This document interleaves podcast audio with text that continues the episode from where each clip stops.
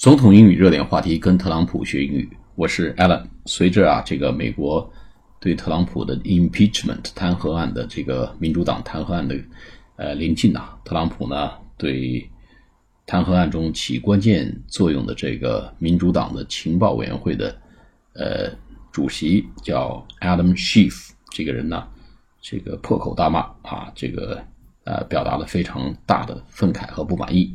啊，这篇推文是这样的：What he did is illegal. Schiff is a corrupt politician and a criminal。非常短的一篇推文啊。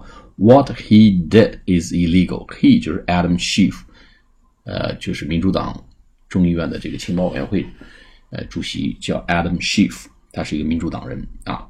他这个人呐、啊，就是叫 Schiff is a corrupt politician. Corrupt 就是腐败的，腐败的啊，C O R R U P T politician P O L I T I C I A N，他是一个腐败的政客，and a criminal 是一个罪犯，C R I M I N A L 啊，这篇推文是这样：What he did is illegal. Schiff is a corrupt politician and a criminal. 好，下次节目再见，谢谢大家。